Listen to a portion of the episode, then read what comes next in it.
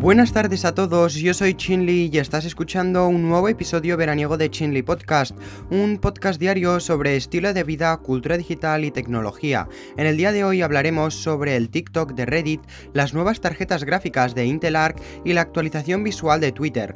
Por último acabaremos con el rumoreado Fitbit Charge 5, así que el episodio de hoy parece venir bastante cargadito. Así que empezamos un nuevo episodio veraniego de Chinli Podcast. Allí vamos.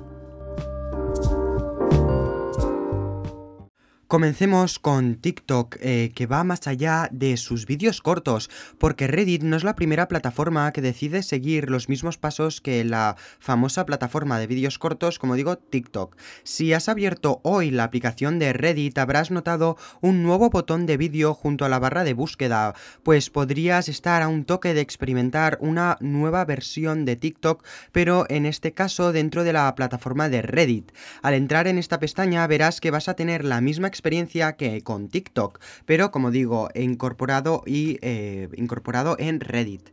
Puedes desplazarte por una vista vertical y perpetua de vídeos con contenido del amplio mundo de Reddit. Las opciones de interacción incluyen votar y bajar junto con comentarios y compartir el vídeo con amigos. Así que lo mismo que TikTok, pero adaptado a Reddit.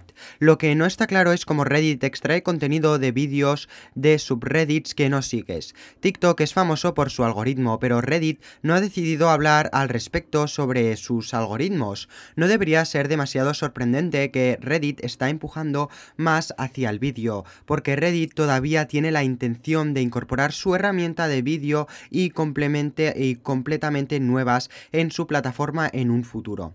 Reddit no ha compartido detalles específicos sobre cuándo puede eh, esperar que la función llegue a nuestros dispositivos o si llegará a Android, porque de momento es una función exclusiva de iOS, pero se está implementando ahora, así que lo veremos más pronto que tarde en todos nuestros teléfonos móviles, porque de momento solamente, como digo, está en algunos dispositivos de iOS. Yo creo que está em, ahora en su versión beta de prueba, pero como digo, de aquí poco ya lo tendremos todos en, eh, en Android y en iOS. Dejamos de lado ahora Reddit y hablemos sobre una nueva, podríamos decir, submarca de Intel. En este caso, Intel nos ha sorprendido en el día de hoy con Intel Arc. Hace años que Intel trabaja en sus propias tarjetas gráficas de alto rendimiento y parece que este proyecto ya ha dado a luz. Ahora la empresa ha anunciado el lanzamiento de Intel Arc, la marca de su familia de tarjetas gráficas destinadas a usuarios finales. Intel Arc con sus tarjetas gráficas competirán con las GeForce RTX de Nvidia y las Radeon RX de AMD y tratarán de conquistar a los usuarios y a los, eh, a los gamers en este terreno y creo que Intel viene muy muy bien preparado. Las primeras eh, tarjetas gráficas de esta familia llegarán a principios de 2022, ¿vale? Así que aún falta. El gigante de los semiconductores indicaba en su anuncio oficial que las primeras GPUs con nombre en clave Alchemist aparecerán durante... Em, el primer trimestre del 2022 y lo harán tanto con variantes destinadas a portátiles con variantes destinadas a PCs de sobremesa, ¿vale? Así que de este modo tendremos variedad a, escoger una nueva tarjeta gráfica y em, parece que Intel no lo ha hecho nada mal, ¿vale? Porque podremos comprarnos un portátil que ya incorpore esta tarjeta o comprarla por separado e incluirlo en nuestro PC de sobremesa, cosa que la verdad me ha gustado mucho tener esta opción para ordenadores portátiles. Es desde luego difícil pensar que Intel em, logre alcanzar de buenas a primeras las prestaciones que ofrecen las gráficas de Nvidia y AMD, porque son unas de las mejores de hoy en día que se, que se venden en el mercado.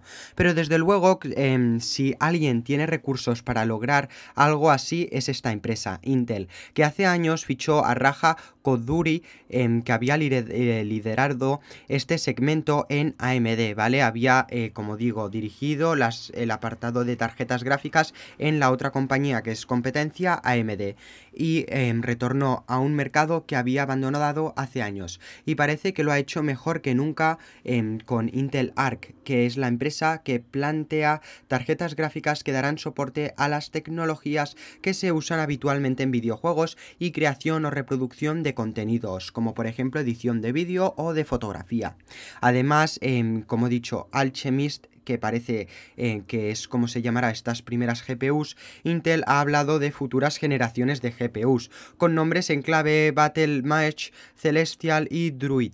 Se espera que la compañía ofrezca más detalles sobre Intel Arc antes de que acabe el año, pero una cosa es segura, esto se anima y todo tiene muy buena pinta y que va a funcionar muy bien. Yo creo que Intel necesita innovar porque Apple le está haciendo mucho daño con sus nuevos procesadores, sus nuevos chips, y parece que Intel Arc va a ayudar a la empresa em, a estar en el podium como antes. De momento no sabemos nada ni datos específicos, pero parece un gran proyecto que va a funcionar de parte de Intel. Ya veremos cómo va todo y cuando tengamos más eh, datos ya os avisaré, porque estoy igual de intrigado perdona, em, que todos vosotros Em, con, estas nuevas tarjetas gráficas de Intel, una cosa que no me esperaba. Continuamos con Twitter y cómo está cambiando el contraste de los botones de nuevo después de las quejas de fatiga ocular. Pues sí, Twitter está reajustando el contraste en sus botones después de los comentarios sobre sus actualizaciones de diseño de principios de esta semana. Algunas personas han reportado fatiga ocular, dolores de cabeza y migrañas debido al mayor contraste visual en los colores de los botones y en enlaces. Los cambios en este contraste también incluyen un botón de seguimiento negro que se rellena si no estás siguiendo a alguien, ¿vale? Una cuenta. Lo que ha causado confusión a muchas personas que están acostumbradas a que sea al revés. Y yo he sido una de esas que me, que me ha extrañado. Todavía, em, todavía no está claro si esto va a ser, em, si se va a revertir, ¿vale? Que em, en vez de estar negro cuando no sigues a alguien, que esté negro cuando los sigas. Pero bueno, yo me he liado estos primeros días al ver este cambio, no entendía nada, pero al leer esta noticia ya me he enterado de lo que pasaba. Como digo, ha habido un cambio por culpa del contraste que era demasiado alto. El problema viene por el alto contraste, como te digo, que a menudo es útil para las personas que tienen baja visión o son daltónicas, pero puede ser doloroso para las personas que son sensibles a los colores brillantes o a la luz.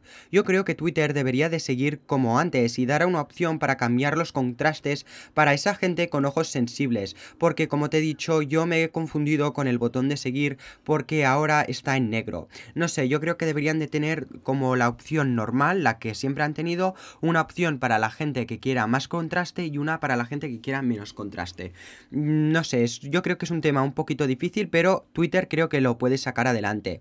Ya veremos cómo se soluciona este problema de, en Twitter, pero tampoco me parece un súper problemón, la verdad. La solución más fácil sería un modo especial para esa gente sensible al alto contraste. Por último pasemos a mi sección favorita, los gadgets. En este caso el protagonista de hoy es Fitbit con un rumoreado Charge 5. Dentro de Fitbit tenemos una línea de relojes, en este caso la Charge, que parece venir con su quinta versión. Yo me acuerdo que tuve su segunda o tercera, no me acuerdo, pero para daros una idea de cómo es este super reloj, es una pulsera un poco más grande que los clásicos relojes de Mi Band de Xiaomi, pero en este caso le da mil vueltas a esa pulsera de 30 dólares con correa de plástico. Esta quinta versión vendrá con, eh, con un mejor aspecto, en gran parte por su gran rediseño que lleva.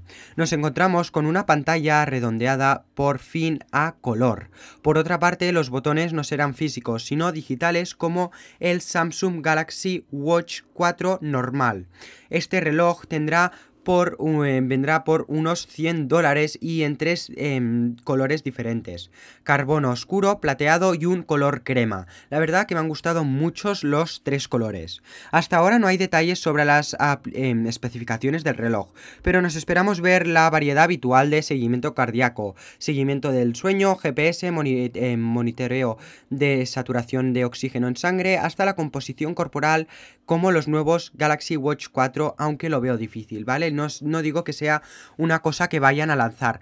Sé que es una cosa cara y que el reloj no sé si lo llega a merecer por sus 100 y pico dólares. Pero bueno, ya veremos con qué nos sorprende este nuevo reloj de em, Fitbit. En definitiva, esta quinta versión parece venir muy bien preparada, con un eh, bonito diseño y rediseño, con más batería, mejor pantalla y si estabas buscando un reloj inteligente pero con un precio razonable y no tan descabellado como los otros, este puede ser tu reloj perfecto, además que no está nada mal, yo creo. Hasta aquí ha llegado el episodio de hoy. Esta, em, perdona, mañana colgaré un episodio extra, así que nos vemos mañana con, como digo, un episodio sobre noticias tech y otro extra que te voy a hablar, como digo, de Samsung y los Apple Watch. Bueno, de los Samsung Watch y los Apple Watch, ¿vale? Y cómo está evolucionando todo el tema de hoy en día de los smartwatches y yo creo que será un tema que os va a interesar mucho para todas esas personas que se quieran comprar o renovar su reloj inteligente. Hasta aquí ha llegado el episodio de hoy, espero que os haya gustado mucho em, y nos vemos mañana. Chao, chao, chao.